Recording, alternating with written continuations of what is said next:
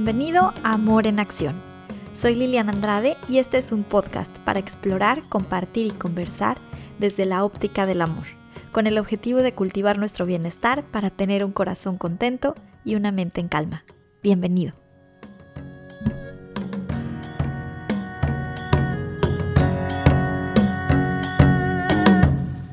Hola, espero que estés muy bien. Muchas gracias por estar escuchando este podcast y permitirme acompañarte. Hoy voy a hablar un poco sobre las etiquetas y cómo esas etiquetas que nos ponemos no solo nos van definiendo, sino que también van definiendo las experiencias que tenemos.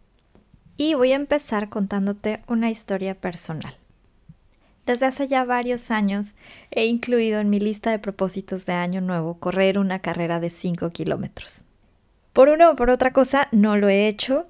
El año pasado estuve eh, una buena parte del año lesionada, entonces no lo logré. Este año sí he estado haciendo ejercicio, he estado entrenando, eh, incluso he llegado a correr esa distancia, pero no me he inscrito a una carrera. Y decidí que me conformaba, en algún momento lo pensé y dije, bueno, pero ya corro los 5 kilómetros, entonces eso es suficiente, aunque no me inscriba a la carrera y ahorita ya viene eh, otra vez como el mal tiempo, la lluvia, eh, la nieve, pero para el próximo año me prometí que para el próximo verano me iba a inscribir por fin a la carrera y, lo iba a lograr. Y hace un par de semanas eh, me encontré el anuncio de que venía una, una carrera y dije, bueno, ¿y si me inscribo? Y bueno, no les quiero hacer muy larga la historia, ya me inscribí, eh, solo, tengo, solo tuve 15 días para entrenar, digamos, en forma, la carrera es en dos días, ya les estaré contando cómo me va. Pero lo importante de todo esto y lo que les quiero contar es que me inscribí y al otro día salí a correr y cuando venía de regreso a, a la casa caí en cuenta de por qué no me había inscrito antes. Soy perfeccionista en recuperación, pero tiendo muchísimo al perfeccionismo y a buscar que todo salga perfectamente bien, ¿no? Eh, entonces he tenido que aprender a ser amable conmigo, a entender que lo imperfecto también es perfecto, que las cosas están bien así como son en este momento. Eso ha sido parte de mi proceso. Y entonces caí en cuenta que mi mente me estaba diciendo, tenía esta voz diciéndome que todavía no tenía el nivel para competir con Usain Bolt, que no era lo suficientemente buena para inscribirme a una carrera, que no soy lo suficientemente buena corredora, que no tengo la velocidad que, que me gustaría y que entonces tal vez el año que entra, cuando logre tener la velocidad que quiero, entonces ya podría considerar eh, inscribirme, no antes. Y, y bueno, decidí no escucharla, decidí animarme, decidí que no importa el tiempo, eh, decidí aceptar que habrá personas que lo harán súper rápido, habrá quien me rebase, habrá quien llegue antes y cruce la meta antes que yo, pero eso no es lo importante, lo importante es que puedo llegar a la meta. Y es sumamente importante porque hace unos años habría sido impensable para mí lograrlo. Hace 10 eh, años yo estaba sufriendo de crisis asmáticas durísimas, tenía alergias, me la pasaba, tenía una vida, un estilo de vida demasiado sedentario y entonces incluso correr dos kilómetros habría sido impensable.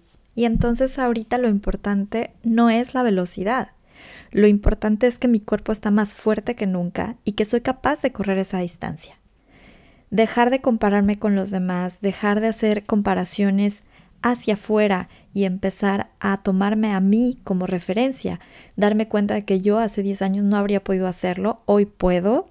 Y si continúo con la disciplina, si continúo, si soy constante, seguramente el año que entra voy a poder correr más rápido y tener un mejor tiempo en, otra carrera.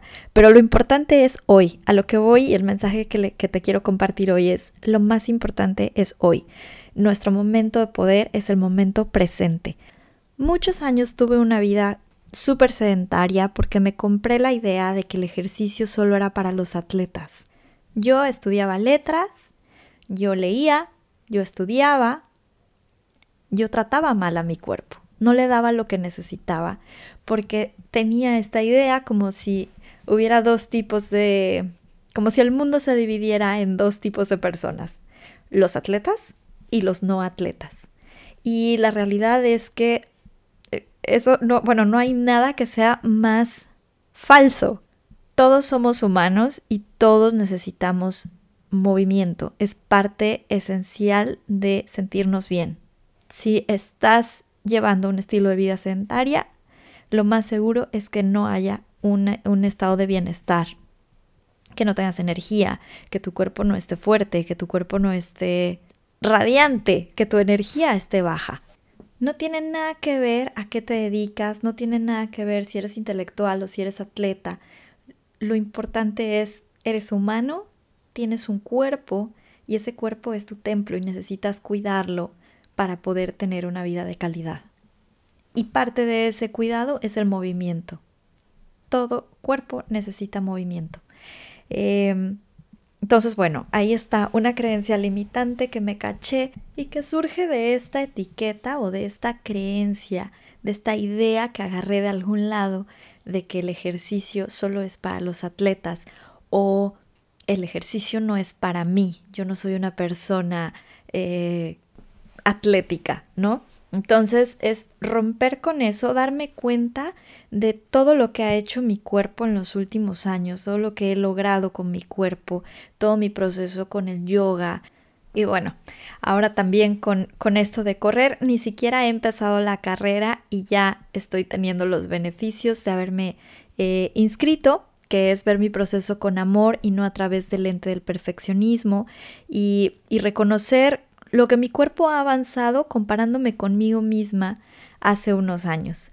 Em, y pues también honrar y agradecer a mi cuerpo por todo lo que es capaz de hacer hoy. Y todo esto me llevó a darme cuenta de que no necesito más. El momento es hoy. Posponer lo que queremos hasta que todo sea perfecto es nada más ver pasar el tiempo y dejar que siga pasando hay que hacer las cosas ya y empezar hoy. Entonces la invitación que tengo para ti es, piensa en eso que te gustaría muchísimo hacer. Piensa en ese propósito que ha estado en tu lista de año nuevo en este año o tal vez en los últimos tres años y que no has podido concretar. ¿Qué es? ¿Qué es eso que te gustaría tener y que aún no te has atrevido a lograr o que no crees ser capaz de lograr. Y revisa por qué, qué es lo que te está deteniendo. Es encontrar estas creencias limitantes, es encontrar pepitas de oro. Siempre lo digo en los talleres, en las consultas. Esto es lo que necesitamos ir encontrando porque esto es lo que nos detiene. Esos pensamientos que tenemos que nos están impidiendo construir la realidad que queremos. Entonces, bueno, piensa, revisa cuáles son los pensamientos que estás teniendo respecto a esa situación, respecto a ese deseo, a ese anhelo o a ese propósito que quieres convertir en realidad. Y, quizás vas a encontrar em, algo como lo que te acabo de contar. Esta mentira que yo me contaba, el ejercicio es para los atletas, no para mí. Yo eh, necesito tener un tiempo perfecto y correr los 5 kilómetros en menos de media hora para ser eh, merecedora de estar inscrita en una carrera. No es cierto. Romper con esas creencias, eliminar esos pensamientos, insertar un nuevo pensamiento y decir, yo puedo hacerlo, soy capaz de hacerlo, encuentro la forma de hacerlo. Y sobre todo, si hay algo que quieres lograr, entonces empieza hoy mismo, ya, hoy, no lo dejes para mañana, no lo dejes para después, no lo dejes para el próximo verano, cuando salga el sol y el clima sea perfecto y todo sea tal y como lo has imaginado, porque si no vas a seguir procrastinando y lo vas a ir posponiendo, posponiendo, posponiendo en vez de hacerlo realidad. Hoy mismo puedes empezar, aunque sea algo chiquito, pero empieza ya, empieza hoy y recuerda que el momento presente es tu momento de poder. Si te gustó este podcast, cuéntamelo. Me gustaría muchísimo saberlo. Puedes hacer una captura de pantalla y compartirlo en tus stories en Instagram, etiquetándome arroba lilianandrade.coach usando el hashtag Amor en Acción Podcast. Me encantará saber qué te pareció, si te ayudó en algo, si descubriste algo y si crees que le puede servir a alguien, por favor, compárteselo. Yo me despido, te dejo un abrazo muy grande. Hasta pronto.